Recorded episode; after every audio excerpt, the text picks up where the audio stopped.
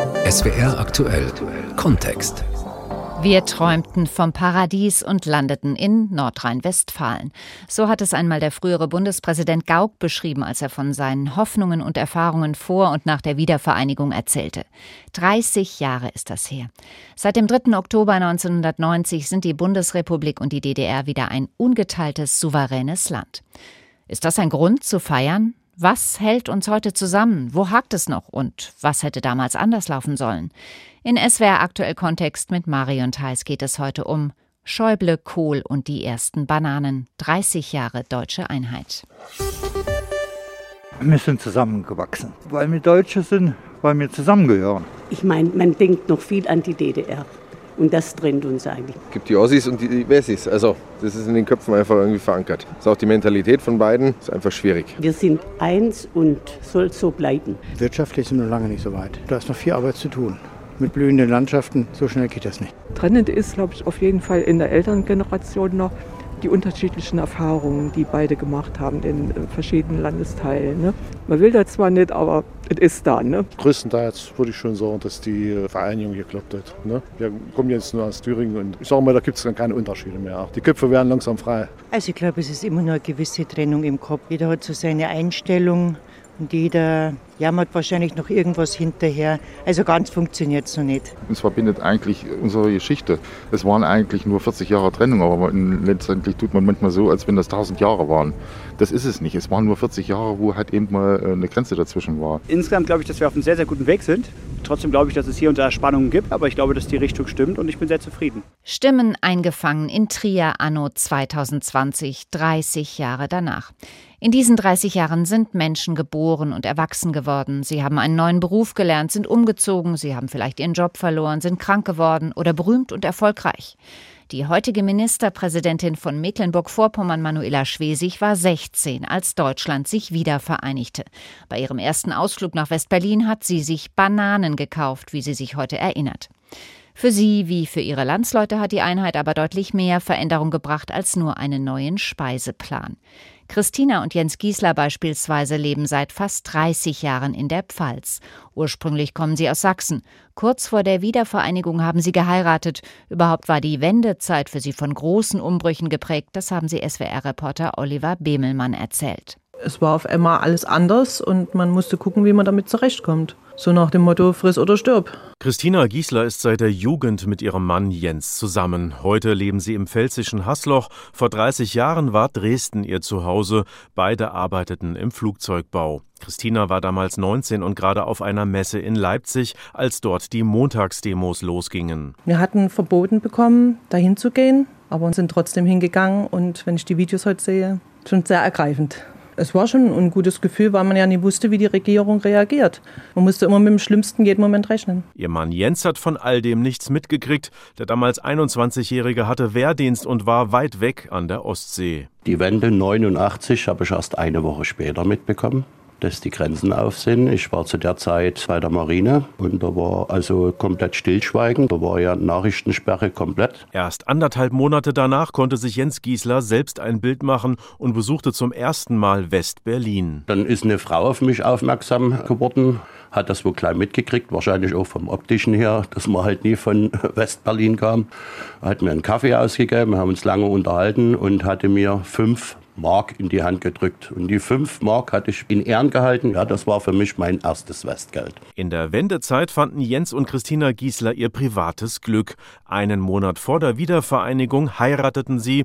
Neben dem privaten Glück ging es für das Paar kurz nach der Wende jedoch beruflich bergab, erzählt Jens Giesler. Im Dezember hatte ich dann die Prüfung als Fluggerätebauer abgeschlossen und im Januar dazu dann halt die Kündigung bekommen. Dann haben wir eben geguckt, was wir das Beste draus machen. Wir haben Heimat verlassen, wir haben Familie verlassen und sind alleine dann hier in die alten Bundesländer gegangen. Durch Kontakte fand der heute 52-jährige Arbeit beim Flugzeugteilehersteller PFW in Speyer, arbeitet dort bis heute. Der Tag der deutschen Einheit ist für Jens und Christina Giesler immer noch etwas Besonderes. Doch 30 Jahre danach fällt ihre Bilanz durchwachsen aus. Die Erinnerungen von damals kommen schon hoch, aber dass man jetzt hier große Party macht. Die Versprechungen, die damals gemacht wurden an die DDR-Bürger, selbst 30 Jahre im Nachhinein gibt es Lohnunterschiede. Ich finde, das hätte schon viel, viel, viel eher passieren müssen. Jens Giesler, Sachse aus der Pfalz. Es lief nicht alles rund. Das gibt auch Wolfgang Schäuble zu, damals Innenminister unter Bundeskanzler Helmut Kohl, heute Bundestagspräsident. Er hat den Einheitsvertrag, der seine Idee war, mitgeschrieben, soweit so gut, darauf ist er stolz.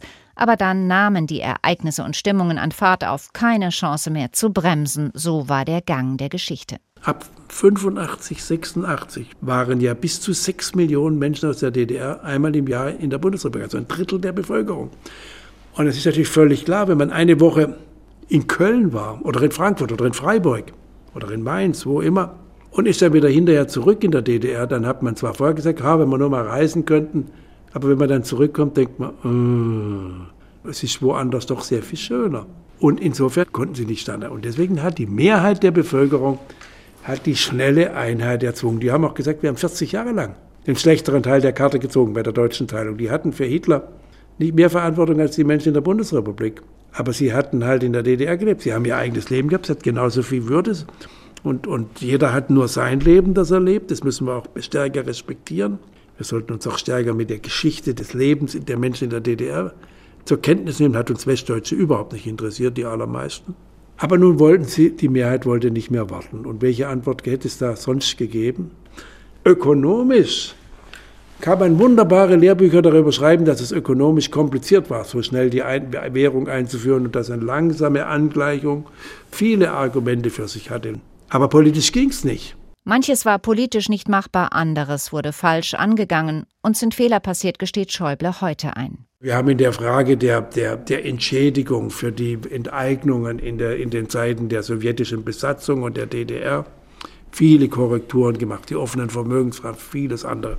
Das hätte man anders machen können. Wir waren in der Anerkennung von Berufsabschlüssen unheimlich engstirnig und kleinig. Da muss ich allerdings dazu sagen, das habe ich damals schon so empfunden, aber das haben die Länder bestimmt, weil die zuständig sind.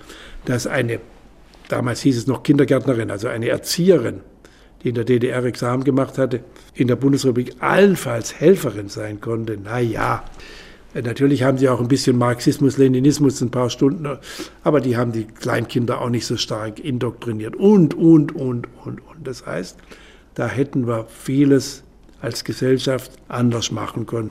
Manchen Bundesbürger treibt das bis heute um. Rund die Hälfte der Ostdeutschen gibt in aktuellen Umfragen an, sie fühle sich als Bürger zweiter Klasse. Schaut man, wie viele oder besser gesagt, wie wenig Ostdeutsche mächtige Posten in Politik, Wirtschaft und Verwaltung besetzen, ist das verständlich. Daran müssen wir arbeiten, meint der CDU-Politiker Schäuble. Aber er sagt auch, manchmal ist es schier unmöglich, alle fair zu behandeln. Nehmen Sie die Rentenfrage. Da gibt es ja immer noch Wege, die sagen, volle Angleichung der Renten. Wenn man aber die Renten vereinheitlicht, und zwar nicht nur die, die Sätze pro Beitragsjahr, sondern insgesamt, stehen die Menschen in der DDR schlechter da, als sie heute dastehen. Weil die Erwerbsbiografien waren völlig unterschiedlich. Und insofern ist es, die völlige Vereinheitlichung ist äh, richtig kompliziert. So wie auch im Übrigen die Debatte um den Umtauschkurs der Mark der DDR in die Bundesrepublik. Da ist ja auch immer drüber gestritten worden. Nicht? Also die einen haben gesagt 1 zu 1 oder 1 zu 2. Wir hatten ja in Wahrheit eine Umstellung 1 zu 2, haben aber kleine Sparguthaben 1 zu 1. Und, aber es war gar nicht das Entscheidende. Löhne, Renten konnte man weder 1 zu 1 noch 1 zu 2 umstellen, weil die höchste Rente in der DDR war 490 Mark der DDR und für 490 D-Mark konnten sie in der Bundesrepublik nicht mit einer Rente leben, weil das, das Lebenshaltungsniveau war so viel höher, wenn sie all die Leistungen haben, die sie in der DDR nicht haben konnten, weil es eben, sie mussten 13 Jahre von Trabi warten. Dann haben sie viel Geld und können nichts dafür kaufen. In der Bundesrepublik konnten sie für Geld alles kaufen. Deswegen, die Menschen, manche Menschen in der DDR haben gesagt, früher war alles knapp, nur Geld hatten wir genug.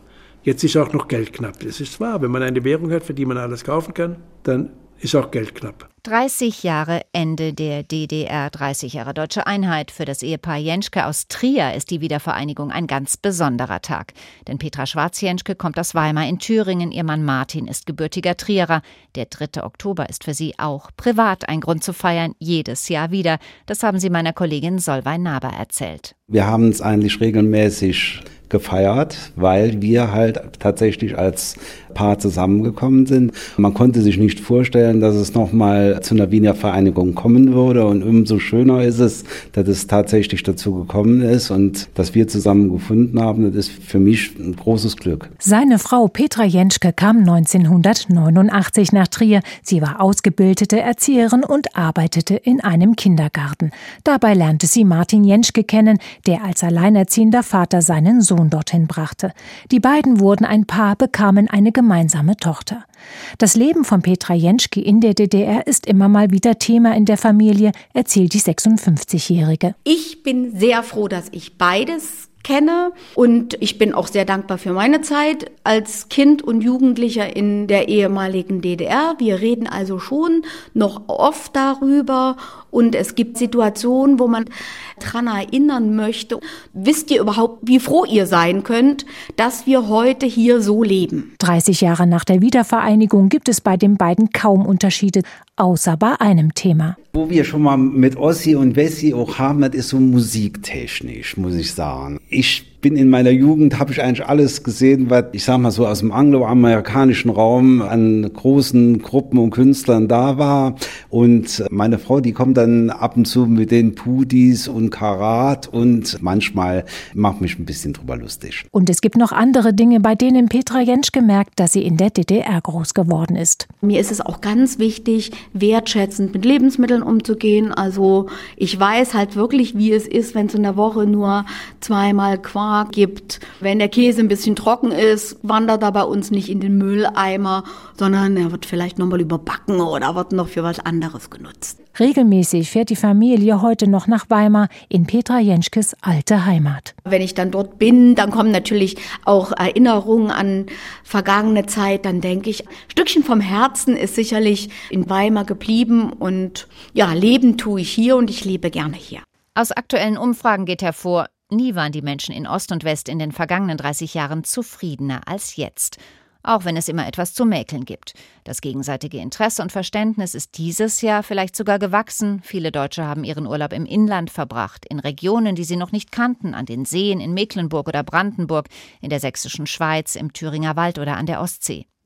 Der ehemalige CDU-Innenminister Thomas de Maizière jedenfalls spricht sich dafür aus, die Erfolge von 30 Jahren nicht kleinzureden. Er schlägt vor, in die Zukunft zu schauen und Begriffe wie Ostlohn oder Westrente aus unserem Wortschatz zu verbannen. Berlin-Korrespondent Kai Küstner. West und Ost, das wird in unserem Sprachgebrauch immer schon als Gegensatzpaar benutzt. Wie heiß und kalt, groß und klein. Ein Wind kann aus Nordost oder Südwest wehen, aber eben kaum aus den Himmelsrichtungen Ost und West zugleich. Doch stetig die Gegensätze zu betonen, sich an Begriffe wie Aufbau Ost zu klammern, hält der in Dresden lebende, gebürtige Bonner Thomas de Maizière für einen Fehler. Aufbau Ost heißt ja, es liegt alles in Trümmern und das muss jetzt irgendwie aufgebaut werden. Das war nach 90 sicher noch der Fall. Fall. Inzwischen hat sich das längst äh, verändert. Deswegen finde ich, sollten wir auf alle diese Begriffe innere Einheit, Angleichung der Lebenswelten, so Aufbau verzichten, weil sie, weil sie etwas zum Ausdruck bringen, dass irgendwie der starke Westen den schwachen Osten irgendwie aufhilft. Und gleichzeitig beklagen wir uns, dass die Menschen äh, von mangelnder Augenhöhe reden. Gerade dieses Gefühl bei vielen Ostdeutschen, dass es da doch noch einen Größenunterschied gibt, ist aus Sicht des Ex-Innenministers mitverantwortlich dafür, dass die AfD in den neuen Bundesländern doppelt so hohe Wahlergebnisse einfährt wie im Westen. Das kriegt man nicht dadurch gelöst, dass man äh, Mitarbeiter der Bundeszentrale für politische Bildung, aus dem Westen da, hinschickt und sagt, jetzt erklären wir euch mal, was Demokratie ist. Dann entsteht sofort eine Trotzhaltung. Über den Besser-Wessi wurde auch schon vor 30 Jahren diskutiert. Im Interview mit dem AD Hauptstadtstudio bezeichnete Maizière, der den Einheitsvertrag einst mit aushandelte, den allgemeinen Vereinheitlichungswunsch als Jagd nach einem Phantom. Schließlich seien die Löhne in Ostfriesland und Hamburg auch unterschiedlich. Eine Phantomjagd oder wahlweise teilweise Phantomdebatte sieht der linken Politiker Matthias Höhn dagegen nicht. Gehaltsunterschiede fallen, so Höhn, bei der Frustration in Ostdeutschland durchaus ins Gewicht. Die Menschen fühlen sich äh, nicht ausreichend gewürdigt. Ihre Biografien spielen keine Rolle, sind entwertet worden. Und nach wie vor kriegen sie weniger Geld als ihre westdeutschen Landsleute und das wissen sie. Von Gefälligkeitsgutachten, die sich die Große Koalition Jahr für Jahr mit Bezug auf den Stand der deutschen Einheit ausstelle, spricht Höhn. Wohingegen der Ostbeauftragte der Bundesregierung Marco Wanderwitz, Stichwort Unterschiede Ost und West, findet, Deutschland sei sich seit 1990 immer ähnlicher geworden. Das kann man messen, angefangen von Familienmodellen über Freizeitgestaltung, Arbeitszeiten, Vereinsleben. Für den Historiker Ilko Sascha Kowalczuk hingegen besteht das Hauptproblem darin, dass 1990 der Westen dem Osten sein System schlicht übergestülpt habe. Das Machtverhältnis der West zu den Ostdeutschen von Anfang an klar gewesen sei. Auch Thomas de Maizière gibt zu, dass die Umwälzungen für die Menschen,